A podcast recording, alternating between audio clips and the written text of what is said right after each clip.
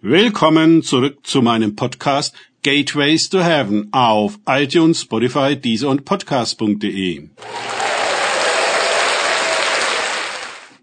Mein Name ist Markus Herbert und mein Thema heute ist herrliche Menschen.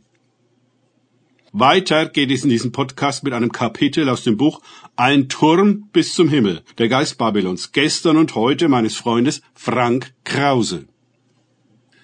Nach diesem hörte ich etwas wie eine laute Stimme einer großen Volksmenge im Himmel, die sprachen, Halleluja! Das Heil und die Herrlichkeit und die Macht sind unseres Gottes, denn wahrhaftig und gerecht sind seine Gerichte, denn er hat die große Hure gerichtet, welche die Erde mit ihrer Unzucht verdarb, und er hat das Blut seiner Knechte an ihr gerecht. Offenbarung 19, 1 bis 2. Die himmlischen Menschen, die nicht in der Verwirrung Babylons leben, wo einer den anderen nicht versteht, sprechen klar und kräftig mit einer Stimme. Mit wenigen Worten sagen sie große und revolutionäre Dinge. In der Zeit der Unzucht der großen Hure, welche die Erde verdarb, was die verblendete Menschheit partout nicht sehen wollte, waren ihr das Heil, die Herrlichkeit und die Macht Gottes verborgen. Wobei die Macht Gottes eine völlig andere Qualität hat als die der Hure. Die göttliche Herrschaft führt ein Zepter der Wahrhaftigkeit und Gerechtigkeit. Die Folge dieser beiden Aspekte ist Frieden. Davon konnte die Welt unter der Hand von Babylon nur träumen. Wie alles andere war auch der Frieden dort eine Sache des Geldes und nicht der Gerechtigkeit. Durch Dominanz und Kontrolle, Abhängigkeit und Druck wurde die Menschheit top-down gemanagt.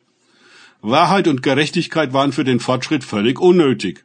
Tugendhaftigkeit antiquiert und out.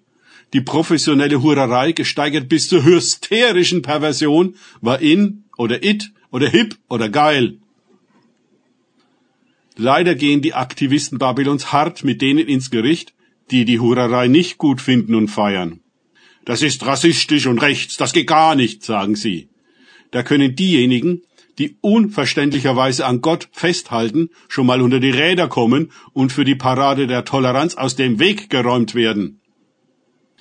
Wenn nun Babylon mit seinen gut bezahlten Profiverderben im Orkus verschwindet und der Zauber von den Menschen weicht, so dass nichts anderes von ihnen übrig bleibt als eben ihr wahrhaftiges und gerechtes Menschsein, so viel oder wenig es auch sein mag, dann kommt die große Ernüchterung und das Weinen und Klagen über das viele verdorbene Leben, das nun weg ist und nicht wiederkommt.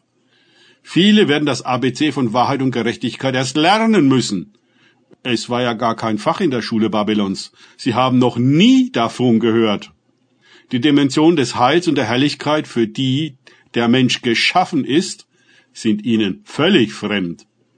Was ein heiliger, und herrlicher Mensch ist und wie mächtig göttlich und göttlich mächtig er tatsächlich sein kann, das wurde nicht einmal in den Kirchen gepredigt. In der Babylon-Matrix ist es einfach nicht existent. Da ist der Mensch ein evolutionärer Zufall, das hochentwickelte Raubtier stammt vom Affen ab, wo nur die Stärksten überleben, indem sie die anderen wegbeißen.